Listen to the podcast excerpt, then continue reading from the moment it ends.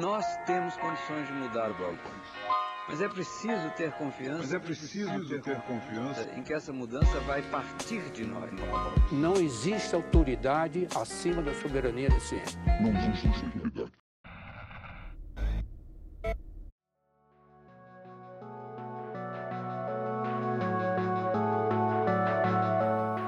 Bem-vindos ao primeiro Quebra-Nós de 2023 do Nós da Nutrição, o seu podcast sobre nutrição e seu contexto na vida contemporânea favorito.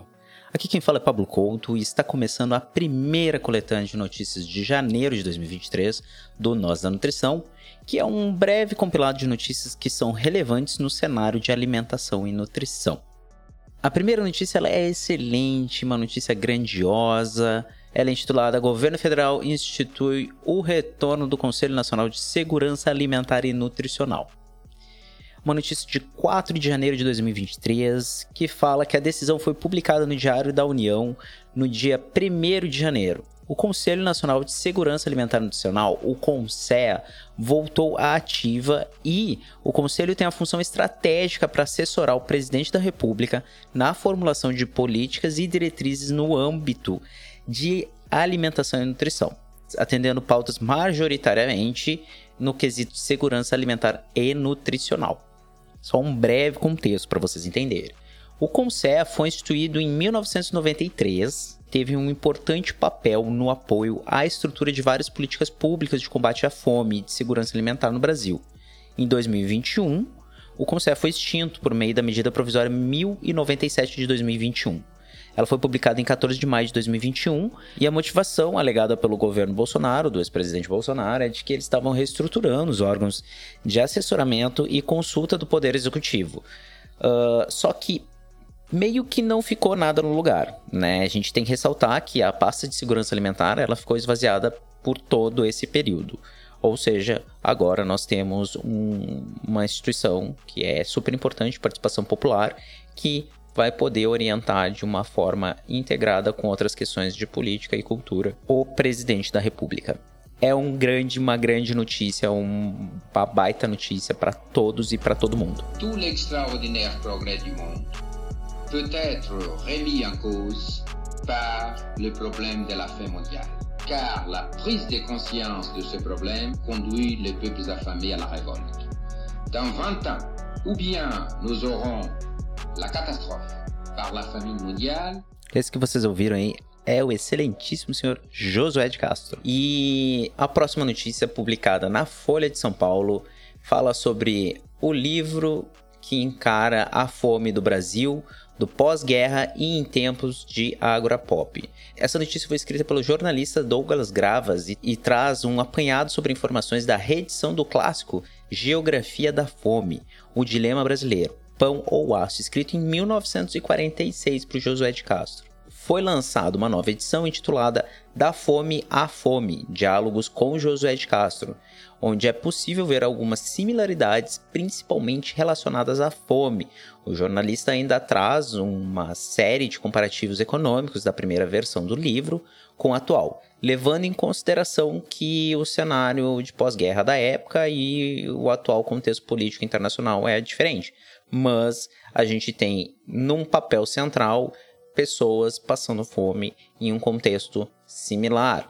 Ou seja, apesar de décadas de distância, nós ainda temos, enquanto nação, que voltar a repensar as questões relacionadas à distribuição de renda e a combate à fome no Brasil. Obrahau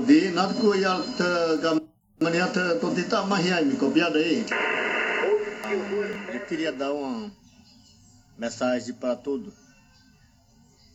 para todo o povo da terra, da interior, na cidade, no capital e outros outros países. Então a minha preocupação do povo Yanomami. Estou preocupado com o povo Yanomami.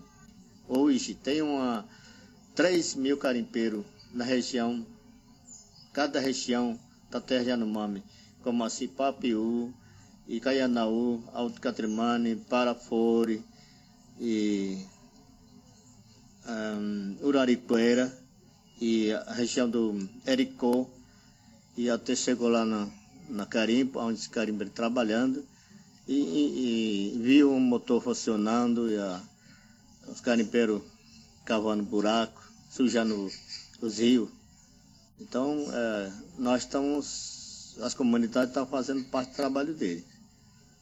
Quero que a, a FUNAI, Polícia Federal, o governo federal, retira carimpeiro, mas tem que procurar um, uma chefe da aeronave, companhia da, da aeronave que, que manda entrar de carimpeiro, que manda um, mercadoria lá para a terra Yanomami. Então, combustível estão carregando e rancho tudo. Então, que, que o Polícia Federal que caçar e achar até, até onde ele está levantando, onde ele está chegando, onde ele está entrando na terra Yanomami.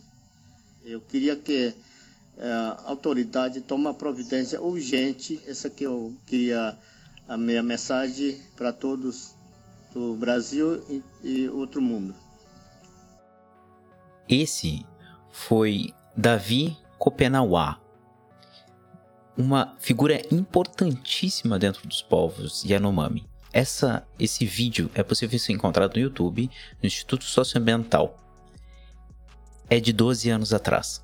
Dito isso, senhoras e senhores, nós vamos para a próxima notícia e talvez uma das mais relevantes no cenário de alimentação e nutrição que nós poderíamos ter nesse janeiro. Ela também é uma notícia muito triste, afinal de contas, nós estamos falando do genocídio de um povo. Temos inúmeras publicações, notícias, reportagens tratando sobre a questão da fome e das doenças dos povos indígenas Yanomami. E eu ressalto e achei pertinente trazer aqui para a gente poder debater brevemente a reportagem que saiu no Globo agora no dia 29 de janeiro, onde ela traz um apanhado interessante e uh, uma reportagem em vídeo muito detalhada.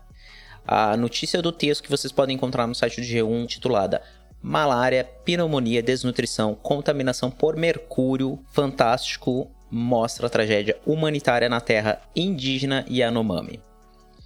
A reportagem foi conduzida pela equipe do próprio Fantástico e ela traz uma série de relatos que vão desde a possível negligência por parte do governo e do exército, uh, a negação da existência dos povos indígenas por parte do exército também, e uh, o avanço à exploração de terras e recursos naturais por parte de garimpeiros ilegais.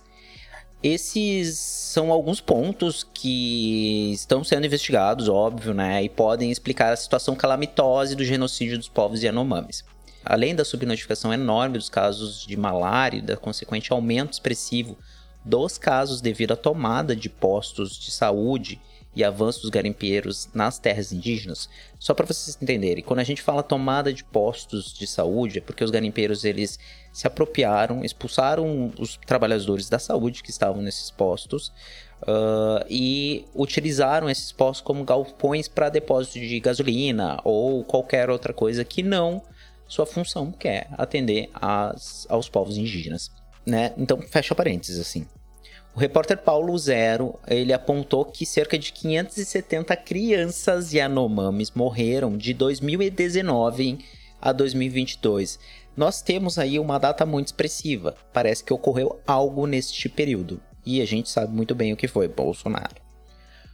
Essas crianças morreram por subnutrição, né? Ou seja, desnutrição grave. Os dados foram compilados pela agência Sumauma. E isso é interessante trazer porque eu sugiro particularmente a leitura da, de um texto escrito pela jornalista Eliane Brum, que está lá no site da Sumauma, da agência Sumauma. Vocês podem acessar www.sumauma.com.br.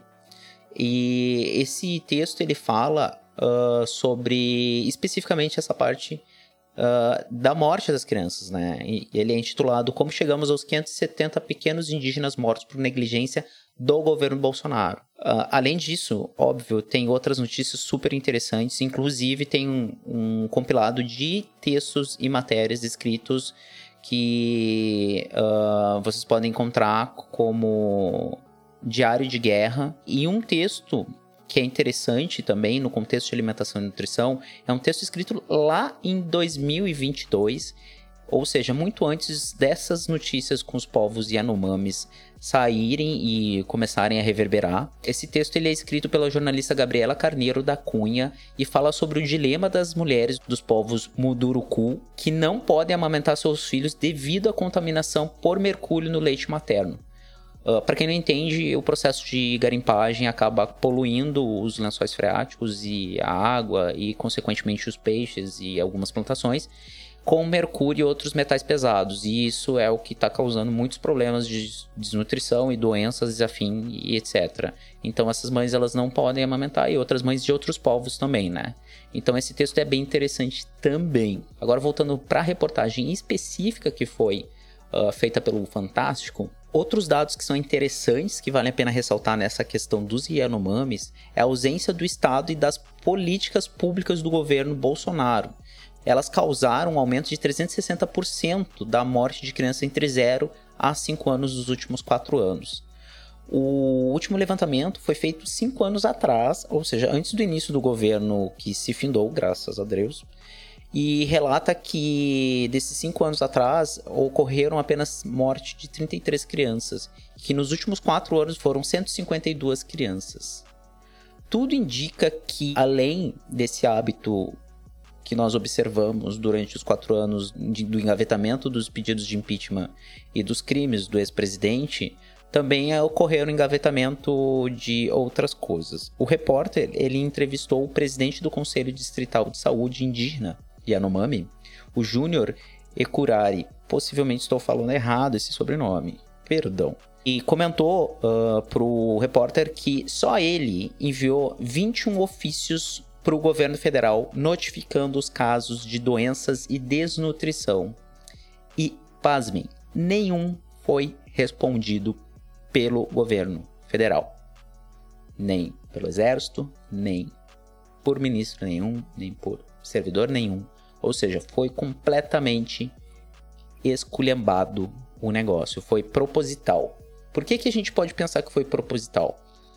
porque o ex-presidente, quando era deputado, ele visitou garimpeiros ilegais em Roraima e ele fez promessas de campanha. Uma das promessas de campanha para os garimpeiros era de que ele iria acabar com as terras indígenas Yanomami. Se vocês não entendem a questão dos Yanomamis, vocês já devem ter ouvido falar, eles são considerados protetores da floresta. Óbvio que os outros povos indígenas também são, né? Mas uh, existe um, uma alcunha dada aos povos indígenas Yanomamis. A gente está vendo várias notícias surgindo agora de que ele está fazendo uma de. Né, ele está tentando fazer uma egípcia ali, mas é complicado porque a gente teve muitas pessoas morrendo. Teremos ainda, porque afinal de contas, por mais que uh, hajam ações de saúde para tentar mitigar o que já foi feito, uh, algumas pessoas ainda podem vir a falecer. Esse texto, essa reportagem, é acompanhado de um vídeo de 24 minutos com cenas fortes e relatos de diversos profissionais de saúde indígenas, tá? Assistam, leiam, é interessante. Isso foi um breve, breve compilado para a gente conseguir uh, conversar melhor sobre as questões que estão acontecendo no cenário de alimentação e nutrição. A referência para todas as notícias vai estar tá com um link na publicação do site. Vocês podem encontrar a publicação no site em www.nosdanutricão.com.br vocês também nos encontram em arroba em quase todas as redes sociais. E o nosso e-mail é contato arroba É importante frisar que esse é um trabalho independente. Eu, a Thay e as outras nutricionistas que compõem o Nós da Nutrição fazemos isso porque acreditamos que a alimentação e nutrição ela é uma ferramenta popular e emancipatória enquanto uma ciência que dialoga com várias questões da população e da sociedade em si. E até a próxima.